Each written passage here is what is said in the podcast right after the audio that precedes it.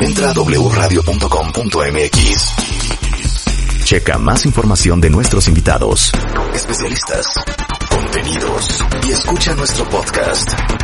Marta de Baile 2022. Estamos de regreso. Y estamos donde estés. Su nombre es Raúl Smith, especialista en criminología, criminalística, técnicas periciales, conocido como el investigador forense, con 5 millones de seguidores en TikTok. ¿Qué pasa en nuestro cuerpo al segundo en que morimos? ¿Cuál es todo el proceso hasta llegar de huesos y polvo? Raúl Smith is in the house. Y ponte crimi. Y ponte crimi. crimi. ¡Qué ¿Cómo bonito! Raúl? ¿Qué Muy dice la vida? Muy bien, pues eh, aquí felices, contentos de estar con vida, precisamente para estar Ay, aquí acompañándolos cállate, Cállate. Sí. cállate, cállate, Raúl. Cuéntalo todo. Bueno, pues eh, antes O que nada, pues muchas gracias por la invitación. Es que estoy bien envidiosa. Ah, ok. ¿Bien qué? ¿Por qué? Es que yo quisiera hacer lo que es él. El Claro. dream job, ¿no? O Claro sea, sí. yo soy una enferma. ¿Quién más cuenta bien? Te suban la mano. Forensic Files. Forensic Files. Investigation ID.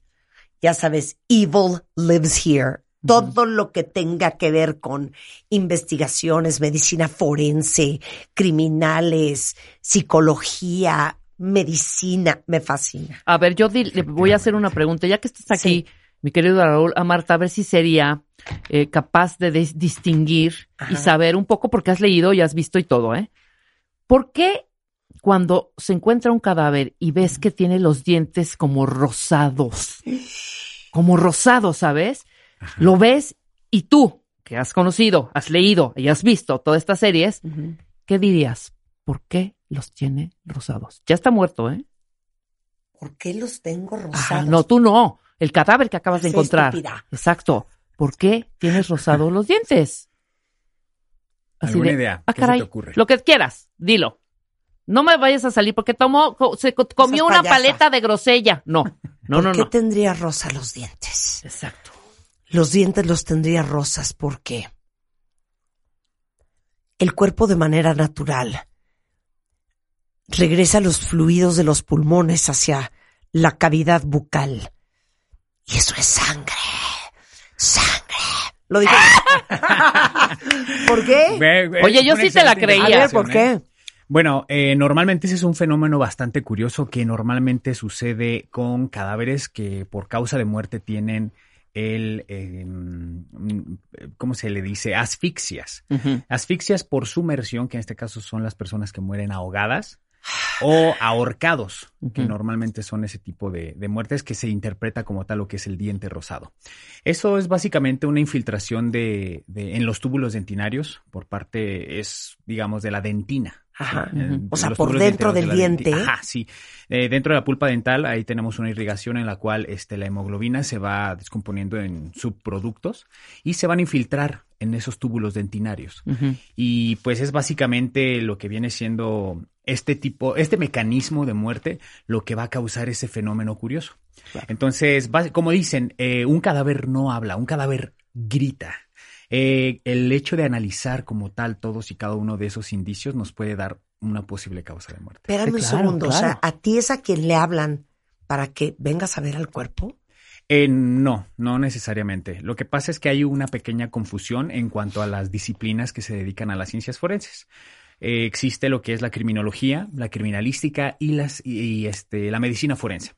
La criminología se va a basar mm, mayormente como un estudio del ente criminal, de la motivación, de la víctima, del delincuente, de la prevención social, prevención del delito, eh, del control del delito y las conductas antisociales, que son todas aquellas que transgreden el bien común en una sociedad. Sí, sí. Sí, o sea, tanto ustedes como yo. Psicopatía, bla, bla, bla. Ajá, todos ese tipo de delitos, que, que todo delito es una conducta antisocial, pero hay conductas antisociales que no lo son, como por ejemplo una persona que es alcohólica, una persona eh, que se dedica a, por- o drogadicta, por ejemplo, eh, por así llamarlo, sin, sin afán de discriminar, eh, es- son, son conductas antisociales que un criminólogo puede atender. ¿Vale?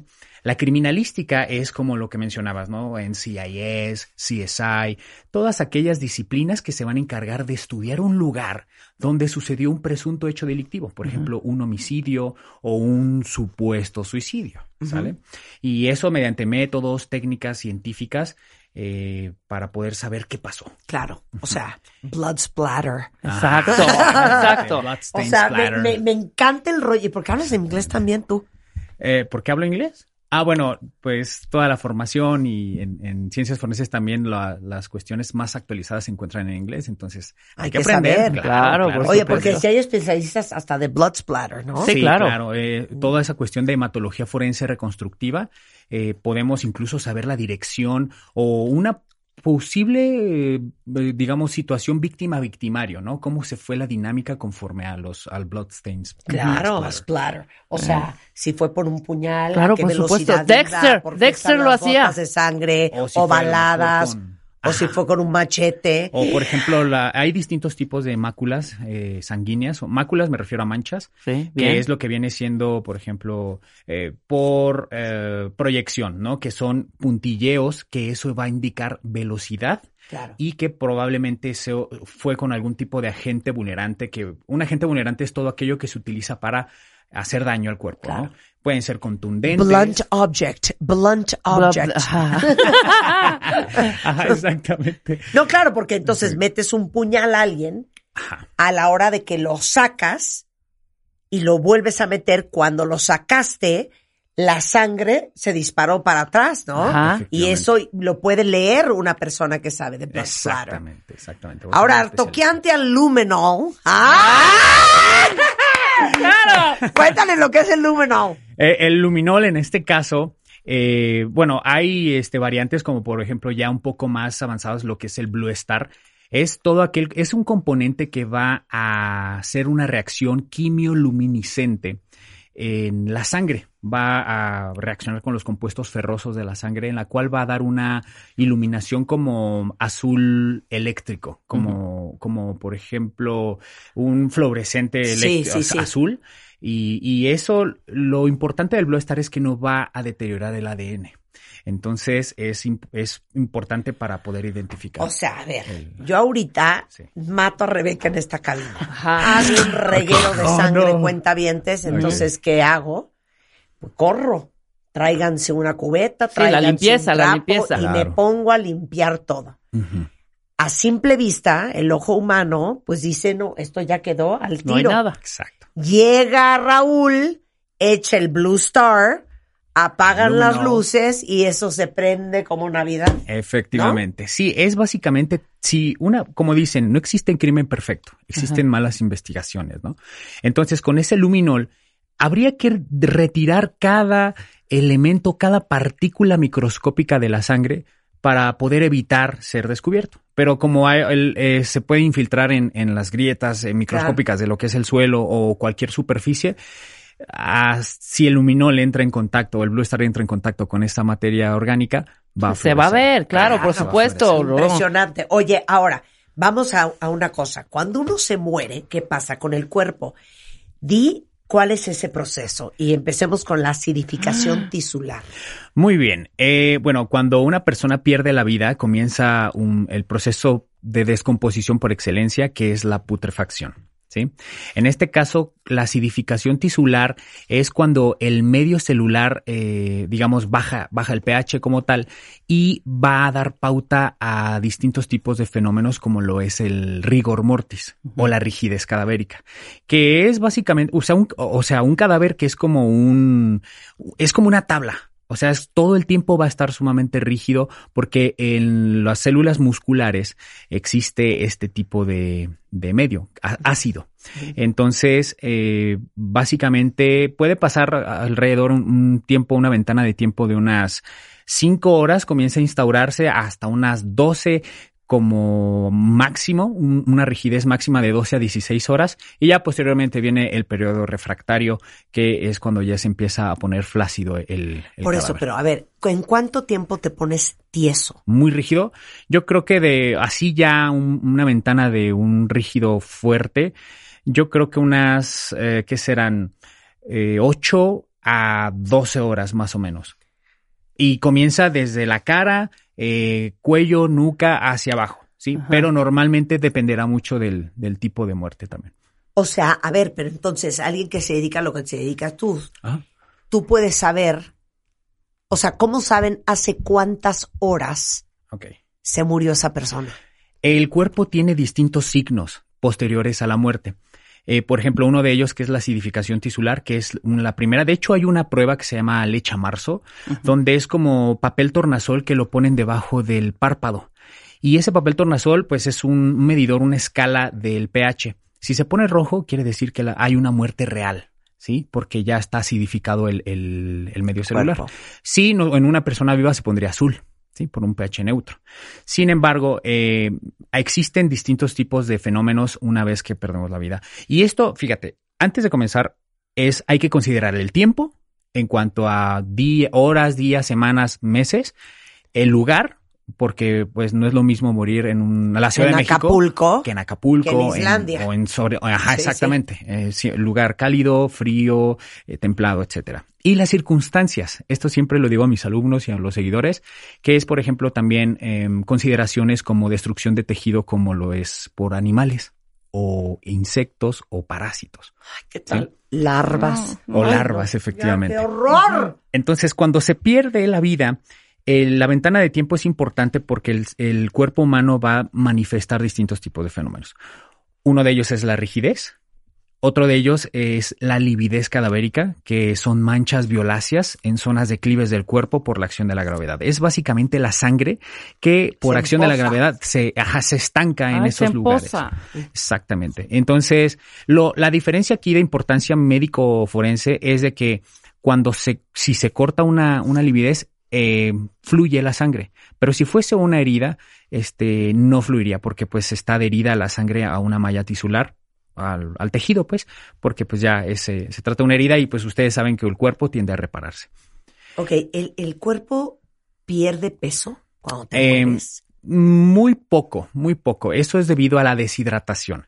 Y eh, pues obviamente es la opción de la evaporación de los líquidos del cuerpo y se va a manifestar más que nada en los ojos.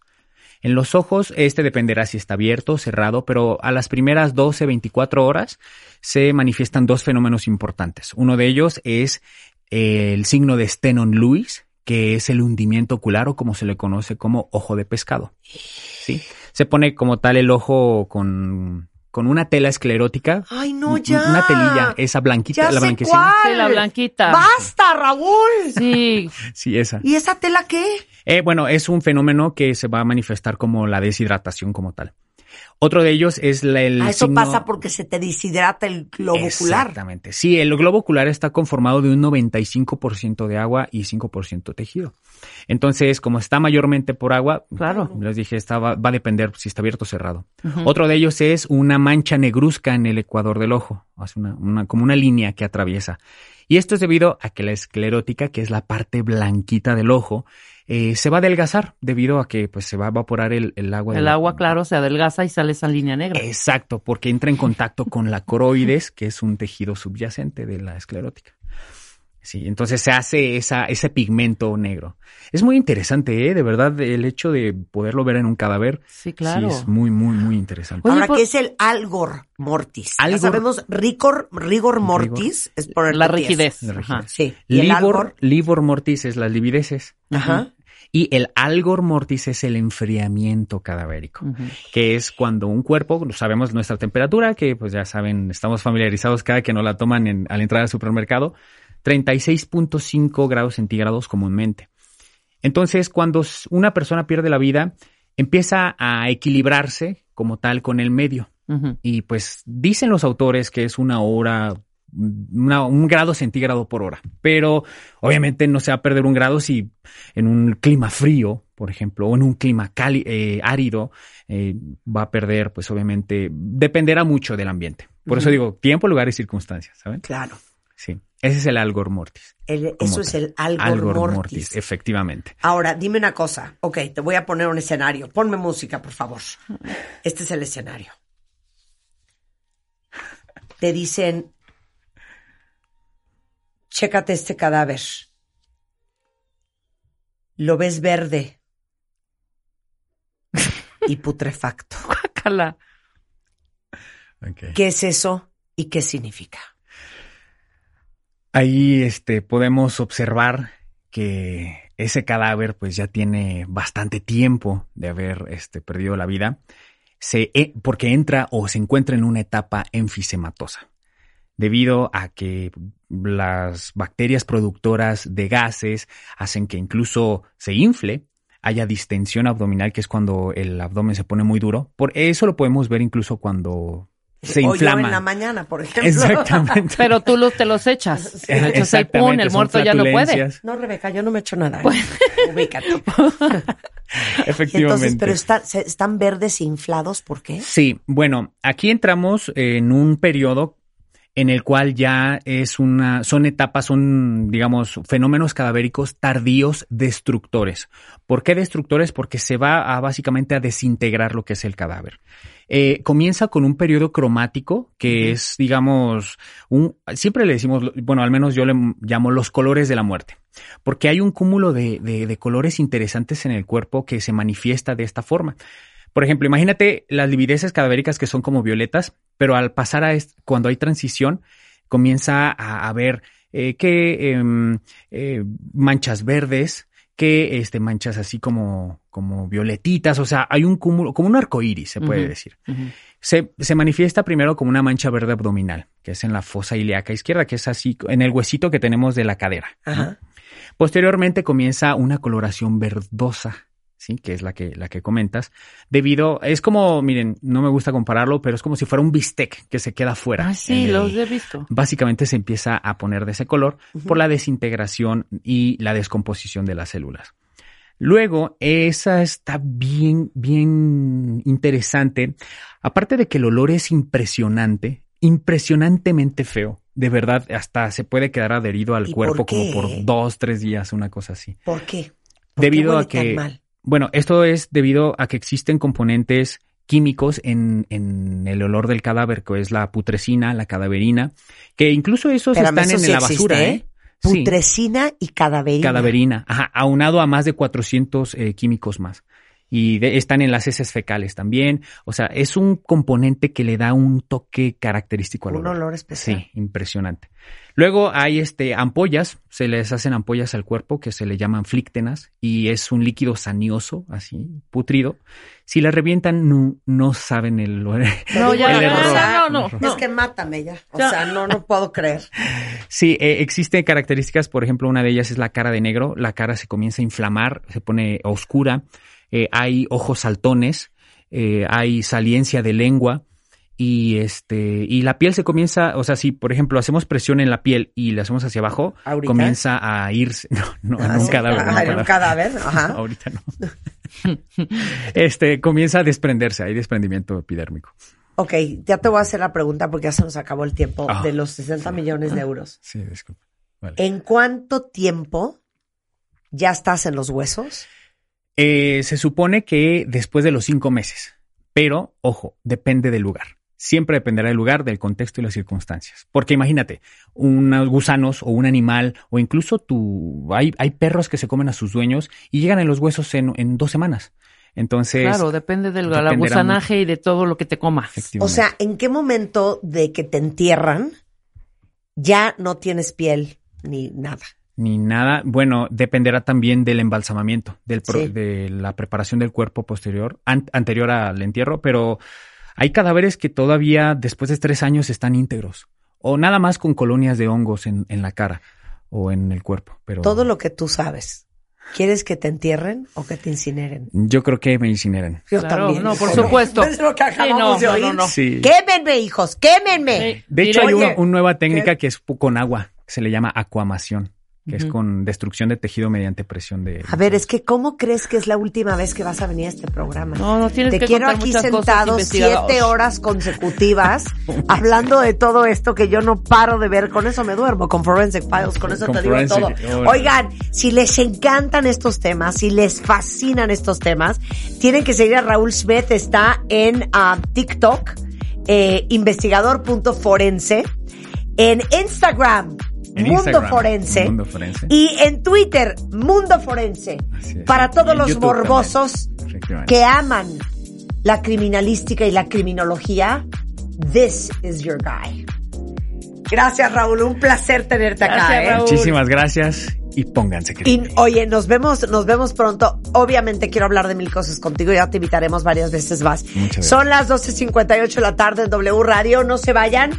Estamos de regreso mañana, cuentavientes, en punto de las 10 de la mañana.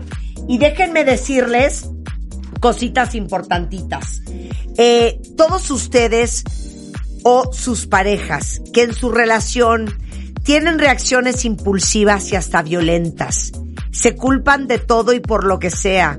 Algunos se la pasan mintiendo todo el tiempo, se la pasan con frases como tú nunca me escuchas, tú siempre haces todo mal, a ti te importa nada lo que yo sienta, yo soy quien tengo que soportarlo todo. Bueno, Mándenme un mail, porfa, ¿no? A radio arroba martadebaile.com.